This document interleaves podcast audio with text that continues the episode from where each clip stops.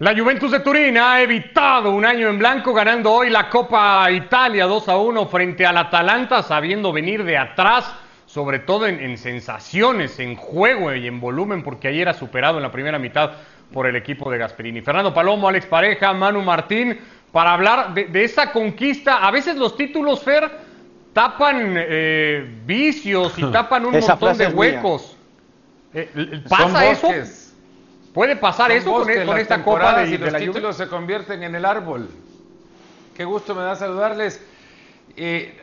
puede esconder algo, pero esta Copa es pequeña y no esconderá todos los problemas que la Juventus pasó durante esta campaña. Eh, hablando del partido hoy puntualmente, la Juventus sí hay que reconocerle que encuentra un grado de, de, diría hasta personalidad cuando hubo fortuna, es cierto también, y algunas decisiones arbitrales que pudieron condicionar el partido, pero no, no hay que ir a los pequeños detalles para entender tampoco por qué, o también, perdón, por qué la Juventus al final se queda con el título. Se queda porque en la segunda mitad es un equipo que, que lo busca con mayor convicción, que se hace dueño de la cancha como si el estadio fuese suyo y el público que ahora vi en la cancha dándole un ambiente totalmente distinto a, lo que se ha visto recientemente en el fútbol, lo siguiera la Juventus. Era todo público bergamasco, todos hinchas del Atalanta que querían ver al Atalanta coronarse en el Mapei Stadium. Y, y fue la Juventus la que entró con la personalidad y convicción del equipo que quería el título más o que sabía que tenía que ir a ganar el título. No había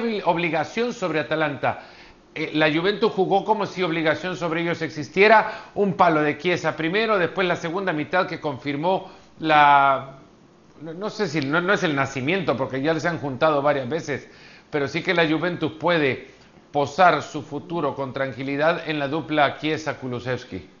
Qué pelota le pone Kulusevski, a, el tiempo que le da la jugada Kulusevski para asistir después a Chiesa. Si sí es tuya, la, tomo prestada, Manu, pero lo mismo entonces, eh, cambian las sensaciones, cambia la realidad, cambia eh, la situación de la Juve para el fin de semana, sobre todo con lo sucedido hoy.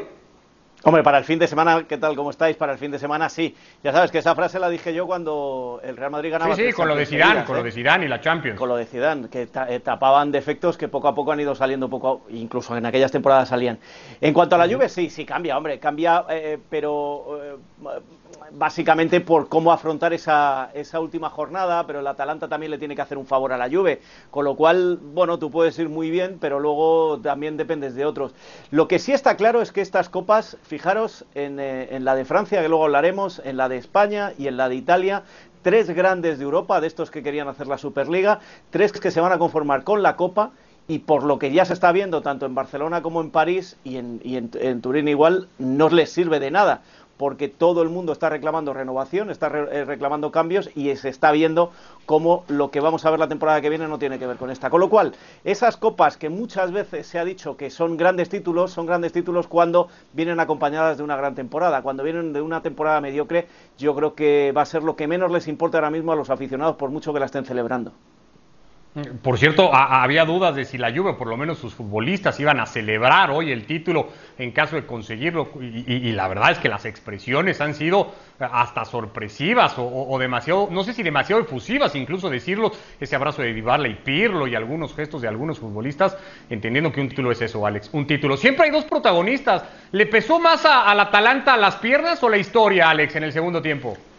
¿Qué tal? ¿Cómo estáis? Un abrazo para los tres. Eh, yo creo que las dos cosas, eh, la historia y las piernas. En la primera parte el Atalanta hace un el partido que esperábamos, de presión alta, de recuperación, eh, de, circulación rápida del balón, le esconde la pelota a la Juventus. La Juventus también se deja dominar, porque era también parte del guion, buscar el contragolpe, como nace la, jugada del, del primer gol, con mucha fortuna, con ese rechazo de cuadrado, que una vez más sigue siendo importante para, para, la Juventus. Y yo creo que en la segunda parte se junta todo. Se junta que la Juventus sabe jugar más este tipo de partidos, se junta que los jugadores del Atalanta estaban ya más cansados del esfuerzo de haber perseguido físicamente a la Juventus en la primera parte para, para, acorralarlos, sin poderlos matar del todo, y además también se juntan los cambios de Gasperini, porque Gasperini al final eh, eh, empieza a añadir elementos, lo decía muy bien Andrés Agulla durante la retransmisión, empieza a a meter más elementos ofensivos, pero eso hace que el equipo ataque peor. Y, si os fijáis, en los últimos minutos de partido,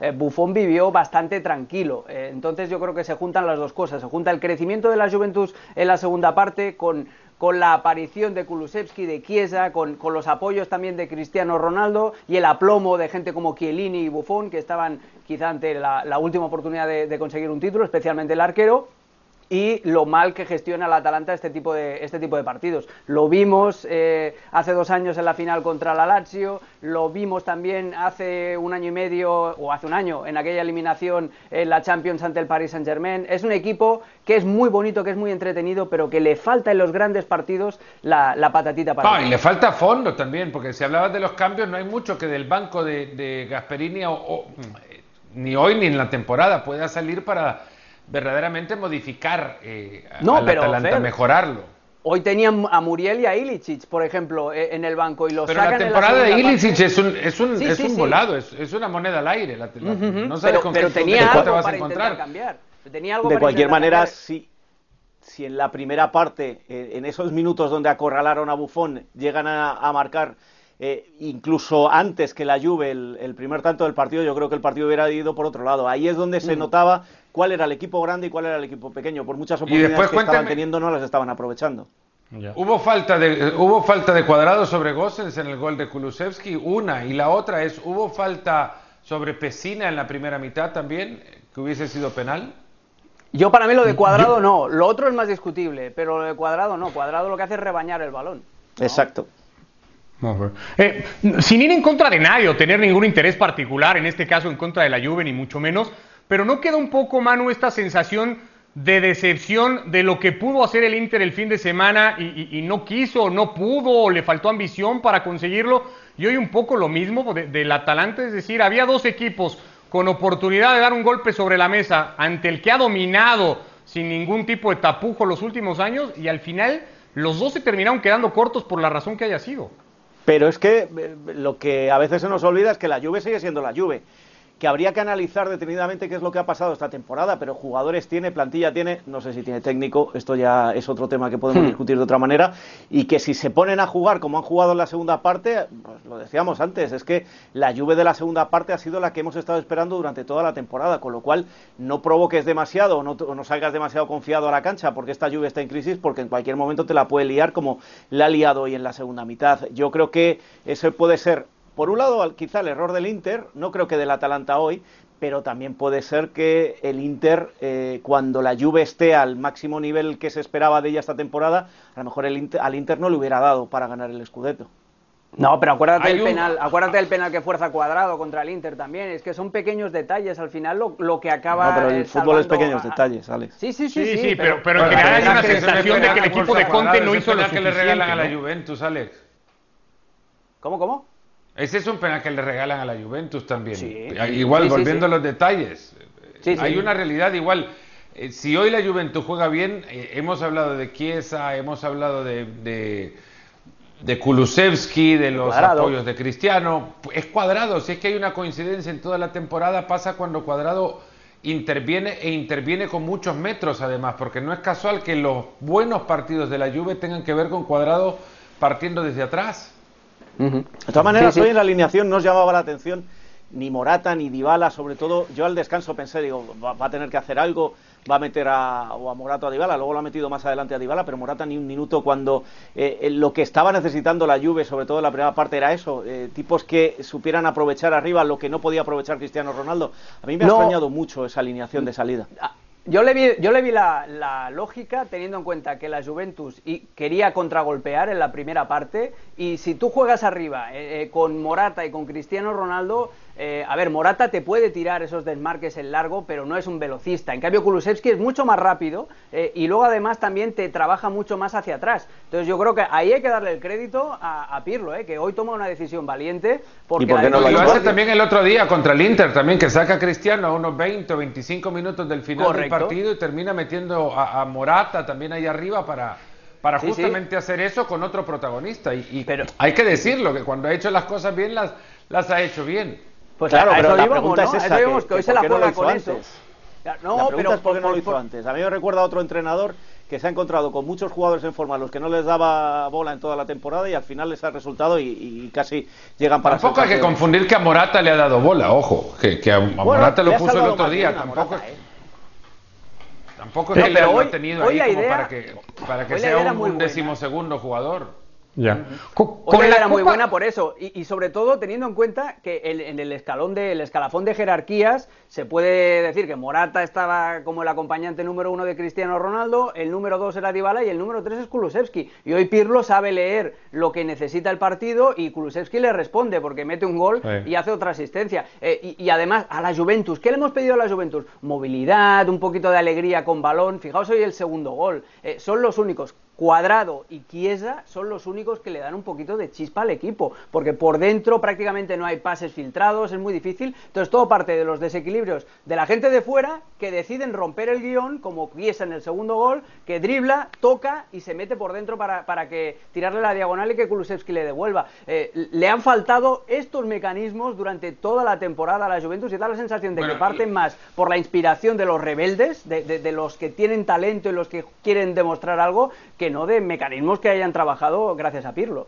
Saltando a otro, a otro escenario, digamos, esa misma movilidad es la que le ha permitido al Milan, por ejemplo, competir arriba con jugadores de mucha menor jerarquía cuando no cuentan con Zlatan Ibrahimovic, por ejemplo. Si vos ves las tomas, las, las, tomas de ataques del, del, Milan, de atrás del arco del, del, arquero rival, los, enfrentando al área del, Milan, lo ves constantemente con movimientos de, atracción hacia los centrales, sacando centrales de su posición, llevando un 9 entre los dos centrales o colocando dos 9 de, pie como fijos y, sirviendo de ancla, sacándolos a los centrales para que jueguen los interiores a sus espaldas. Movimientos que Pioli me parece, bueno, no me parece, queda evidenciado, ha trabajado de maravilla y no se ven en la Juventus. Esto no se ve en un equipo como la Juve que te deja entender o te deja clarísimo que, claro, como dice Alex, hay una cuota muy fuerte de peso puesta en la individualidad. Y en esa cuota de individualidad, cuando no participa Cristiano, se ve un equipo que se asocia. Una última nada más de la Juve, eh, Manu, con la copa bajo el brazo y una combinación favorable para la Juventus el fin de semana. ¿Podría cambiar la construcción del proyecto deportivo inmediato de cara a la próxima temporada en, Turín? Yo creo que no, yo creo que no, por lo que se ha demostrado esta, esta, temporada de lo que tenía en el banquillo. Un entrenador que hoy y el, otro día frente al Inter sí le estamos poniendo bien, pero yo creo que eh, durante toda la temporada ha demostrado que no está a la altura. Luego está, se está viendo una plantilla donde se van a marchar jugadores, donde van a vender jugadores y un problema más grave, donde no hay dinero. y voy a añadir un punto más que se sale del terreno de juego y es la crisis de, imagen que tiene ahora mismo Agnelli que perjudica mucho a este equipo en cuanto a lo que quiera lo que quiera hacer. Yo creo que entrar en Champions y ganar la Copa no es suficiente para un equipo que aspiraba a muchas más cosas, sobre todo desde la llegada de Cristiano Ronaldo. Ahí está entonces el título de Copa para la Juventus, evitando así el año del blanco. Tenía ya el de la Supercopa, pero al ser un partido único no es para muchos como un, campeonato o un trofeo que cumpla con esos requerimientos.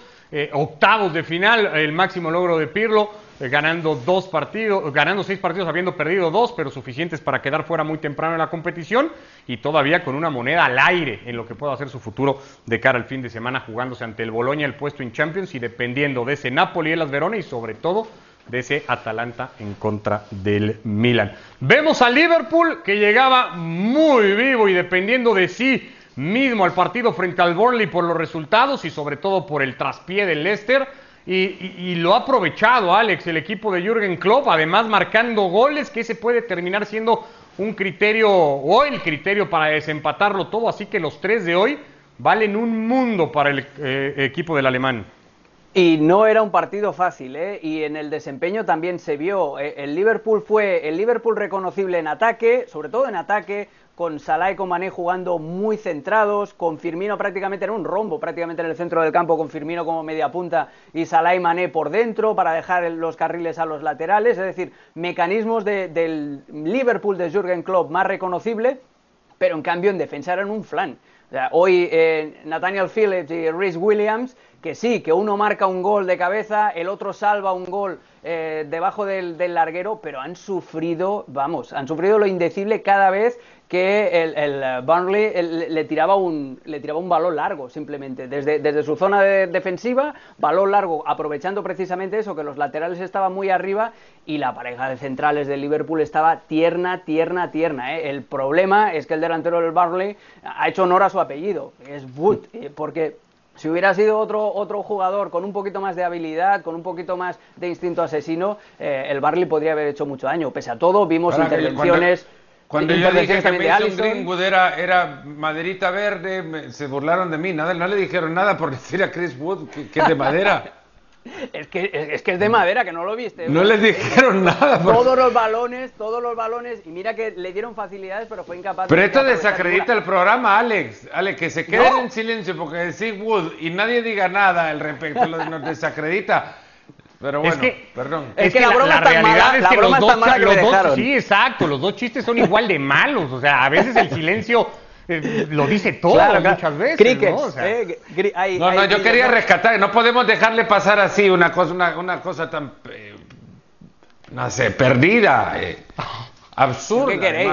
ya sabes que la broma es, la broma me gusta, es, broma fácil, pero bueno, aparte de eso, el Liverpool hoy liquida el partido y, lo ayuda, le ayuda también mucho el, el, momento en el que marca los goles. Es decir, marca un gol justo antes de irse al descanso y el otro nada más empezar la segunda parte. Eso también le da mucha, mucha tranquilidad. Eh, no fue un partido para tirar cohetes, eh, el Liverpool nos siguió enseñando las mismas, eh, los mismos problemas de siempre, pero lo importante era sacarlo y eso es lo que hizo el equipo de Klopp. Pero lo que has definido, Alex, y yo viendo el partido estoy totalmente de acuerdo como lo has descrito, lo que has definido es el Liverpool de esta temporada. Liverpool de destellos, que consigue esos goles y que tiene mucho sufrimiento atrás. Eso ha sido Liverpool todo el año, desde el principio hasta el final, por las lesiones atrás y por los problemas que ha tenido arriba, que no tenía la, garra o el olfato goleador que ha tenido en las anteriores temporadas. El partido de hoy es el reflejo del Liverpool de toda la temporada y fíjate, le da para meterse en Champions. Que no quiero decir que, que con eso arregle la temporada, ¿eh? al final son cuatro victorias al hilo, Fer, que se podría decir fácil y se podría decir, bueno, al final es el Liverpool, no sé si hay hasta una especie de obligación de que lo tenga, pero no lo había conseguido, le había costado rachas así toda la temporada y en un momento como en el que se está jugando ahora con toda la tensión, y ganar cuatro victorias e, es un mérito, creo que hasta gigantesco, ¿no? Es el mismo equipo que pasó seis partidos sin ganar en su campo, ¿no? E, este equipo es, es, es así, ha sido eso durante la campaña y creo que reflejo de lo que se ha hablado ya, de la vulnerabilidad defensiva, de, el, extremo eh, peso ofensivo que requieren o, sobre, que recaen, perdón, sobre figuras como que ya históricas, memorables, Firmino Salais y Sadio Mane van a ser jugadores recordados por siempre en la historia del Liverpool, pero ya es, necesario que este equipo reparta cuota en otros jugadores. Si algo se ha visto en este último mes, creo también es la gran atención que le han puesto jugadores como Andrew Robertson y Trent Alexander-Arnold a la llegada de la Eurocopa. Su nivel de juego hmm. ha crecido bastante en el último mes. Eh, y digo esto porque se les ve bien llegando a la Euro. Hay que recordar que Alexander-Arnold no lo convocó eh, Southgate en la última convocatoria que tuvo y fue eh, evidencia de lo que eh, Alexander Arnold dejaba con su club. Ahora parece el, de otras épocas o el de una temporada atrás para no ir más lejos porque le permite al Liverpool jugar con, estos, con Salah y Mané por dentro, jugar con, estos... la llegada de sus, de sus laterales es un sello de identidad del Liverpool, no de club, sino tanto tanto del técnico como sí del, del, equipo, y que estén en buen nivel, que sean capaces Robertson y Alexander Arnold de subir, bajar continuamente, es lo que le permite a este equipo llegar y contar con equilibrio, y en ello se posan muchas de las, eh, creo que es variables que se pueden analizar para creer, o para ver por qué el Liverpool ahora ya cree, ¿no? cree a expensas del Leicester también, que se ha venido desinflando, como le pasó ya también la temporada pasada, y es, es cruel el fútbol con el Esther, de verdad, porque ha pasado 36 fechas entre los primeros cuatro de la tabla y las únicas en las que no lo hará o podrá no hacerlo, esperando a la última rueda, a la última jornada, sean justamente la, trigésimo séptima y la última fecha del torneo. Perdón por Así está, justamente. pero a Brendan Rodgers le vuelve a salir un resbalón. Bueno, estaba, mejor el de Wood. No, bueno. Sí, sí. Sí, no, pero es cierto, para el Leicester habría sido una Premier. Ahí está la clasificación en este momento, 83 el City, el United ha asegurado esa segunda plaza ya. Chelsea no lo tiene garantizado, nos olvidamos un poco que el Chelsea se va a jugar también esa última bala en la última fecha, por más que tiene un punto de ventaja sobre el Liverpool y sobre el Leicester. Así cierra la jornada. El Liverpool lo hace en Anfield con público frente al Crystal Palace, el Leicester lo hace frente al Tottenham y el Chelsea lo hace de visita ante el Aston Villa, un equipo que entre otras cosas, Manu, hoy le ha ganado al Tottenham y hoy casi ha hecho que el Tottenham se olvide de la posibilidad europea.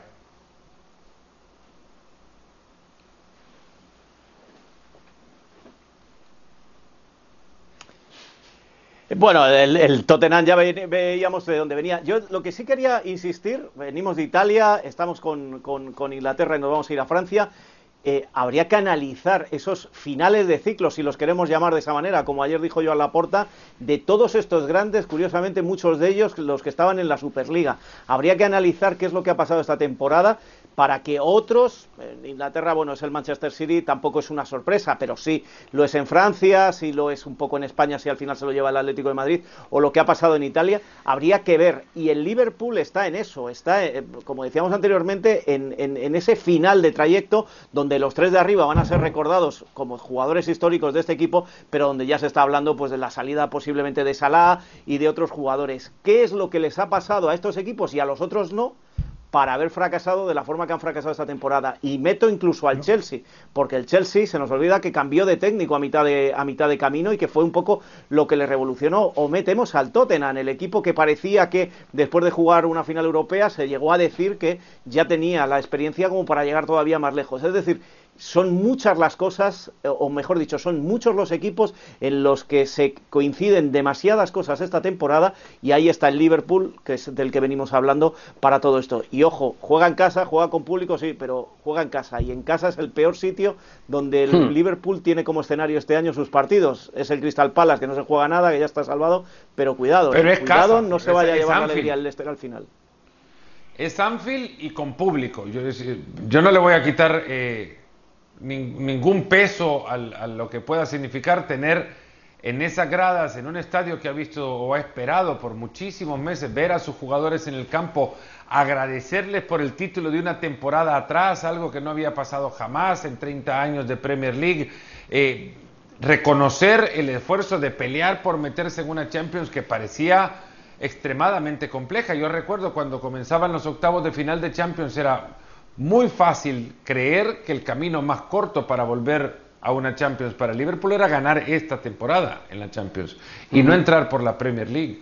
Eh, y creo que sí, el valor del, público en Anfield, por lo que el público significa en esa tribuna, es, es algo que va, a merecer eh, tomarse en cuenta y sobre todo eh, en las condiciones en las que Liverpool va a llegar a mí se me hace una final. A mí se me hace muy difícil pensar que el Liverpool va a dejar escapar en casa ese partido, sobre todo con el apoyo del público. Eh, sí, ha perdido muchos partidos. Yo más por la racha que mantiene ahora, no por el público.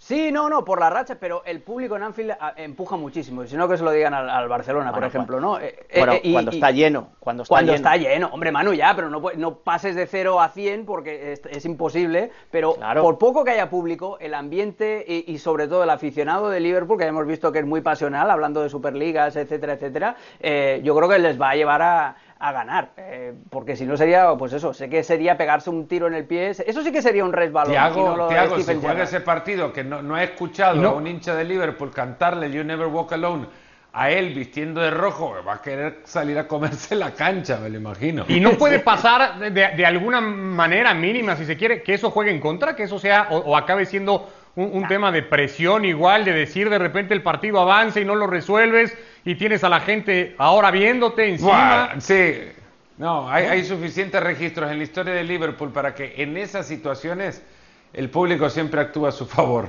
Ya, además el Liverpool último partido con ya, tiene genética os, quiero recordar contra quién fue y cómo salió el Liverpool de allí, ¿eh? El último partido con público fue contra el Atlético de Madrid eliminado en octavos de Champions. Sí, pero, bueno, no, hay no, muchas no, condicionantes que se han sumado después de todo eso. Ha perdido el Liverpool con público en Anfield, no digamos que Yo- es yo centraría más cuando llega la gente. después de esto, el Liverpool quedó campeón. público, no ha visto gente, no ha visto público en esas tribunas agradecerle el título de la temporada pasada todavía. Claro, a verdad. eso voy. Hay mucho factor emocional detrás de todo esto. Claro que el Liverpool ha perdido con público en sus tribunas. Claro que sí, pero, pero ahora hay, otra variable, hay otra condicionante que seguro hará de ese ambiente uno muy, muy, muy especial. Cierro nada más, porque en algún momento cuando se refirió Fer a Lester, dijo, y tiene cierta razón, Alex, ¿no? una crueldad hacia el equipo de Brendan Rodgers. Ese sentimiento nos vamos a meter o, en la cabeza del aficionado en general, pero el aficionado en general siente alivio de que al final puedan ir Chelsea y Liverpool a un torneo como la Champions, o, o tristeza de que no estén equipos como el West Ham y el Leicester que se lo trabajaron tanto.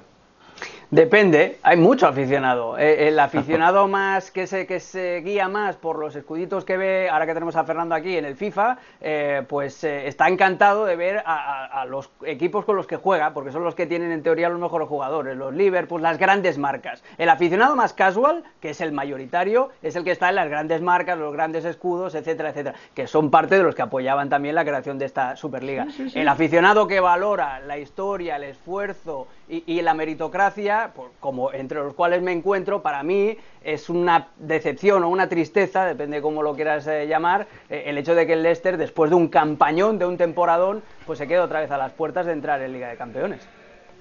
A ver en qué termina y si es capaz de cumplir su parte y esperar después lo que pueda pasar en los Una otros cosa frentes. rápido, una cosa que para otra para otro programa, pero eh, esta esta temporada del Leicester, la anterior también es consecuencia de aquel título y los ingresos de aquella temporada, no hay que olvidarlo, lo que aporta al, al- quizás el establecimiento de un equipo un nuevo competidor más que se establece. Bueno, si haces bien las cosas, ¿no? Eh, dentro de la cancha y planificas bien, pues acabarás eh, creciendo, que eso es lo que ha hecho el Leicester, lo que está haciendo el Atalanta también en Italia.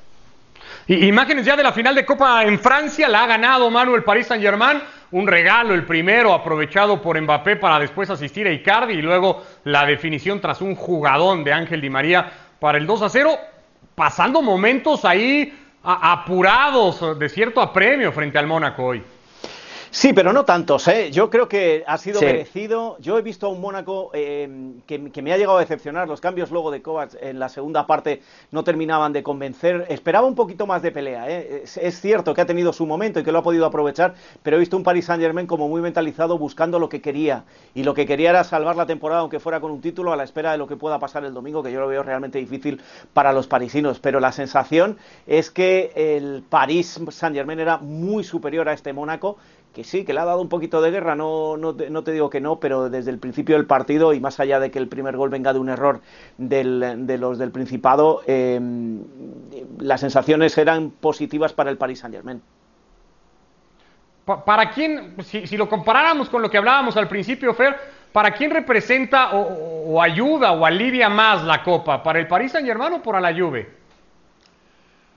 Bueno, es, es complejo. Yo creo que el, el Paris Saint Germain tiene otras otras cosas, ¿no? El, el Paris Saint Germain todavía le queda pelear por el título de liga, si bien ya, no, ya no conduce su destino.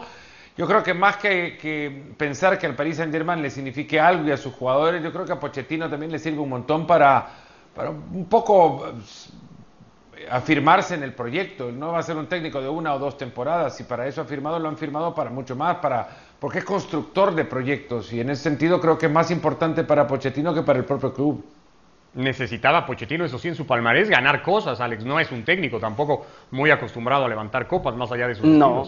Ya tiene la Supercopa de Francia y ahora esta Copa. Yo estoy con mano en el análisis que ha hecho del partido. Me da la sensación de que el Mónaco estaba más pendiente de aprovechar este próximo fin de semana las pocas opciones, que son prácticamente nulas, pero pocas opciones de, de conseguir el título de liga que no de meterle mano al Paris Saint Germain, que tuvo un partido muy cómodo y en, sobre todo en la segunda parte fases muy pero que muy conservadoras. ¿eh? El partidazo que hace Ángel Di María es espectacular, no solamente por la jugada del Uno segundo más. gol, que le fil uno más además, que le filtra un pase maravilloso a Mbappé, sino es que lo veías defender y se metía como quinto defensor para meter una línea de cinco en un Paris Saint Germain muy pero que muy conservador. No jugaban bien, no, no jugaron bien hoy los, los de Pochettino, pero lo que les interesaba era eso, era el título para tener ya al menos una copita, algo tachado ya en, en, el historial de esta temporada y para tener algo de ilusión con el que afrontar esta última fecha en la que tienen que esperar a que el Lille pinche y ellos ganar su partido. Yo creo que esta temporada Di María ha sido el jugador peor tratado de todo el Paris Saint-Germain. Sí, señor. Eh, por lo menos bueno, en cuanto como, a foco. Como la, Porque se lo lleva, la el anterior. se lo lleva. Mbappé y creo que sin él, a lo mejor los otros dos no funcionaban como han funcionado y este equipo tampoco. Como la temporada de la décima con Ancelotti, ¿sí es igual? Exacto, sí señor. Es lo mejor, eh, la mejor comparación. Así cerramos hoy esta edición de Fuera de Juego. tercer mejor asistidor en la historia de la Champions, Di María. Sí, una locura, qué registros. Nos vamos, Fer. Gracias, Alex, Manu. Abrazo a los tres. Abrazo.